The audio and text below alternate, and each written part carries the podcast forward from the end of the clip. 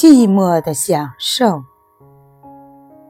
作者南怀瑾。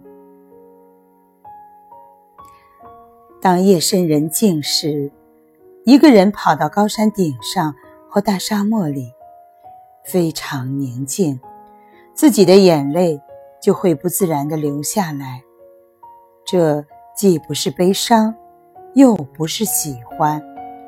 而是一种无比的宁静的舒服，身体的每一部分都自然的打开了，心里的痛苦、烦恼什么的都没有了。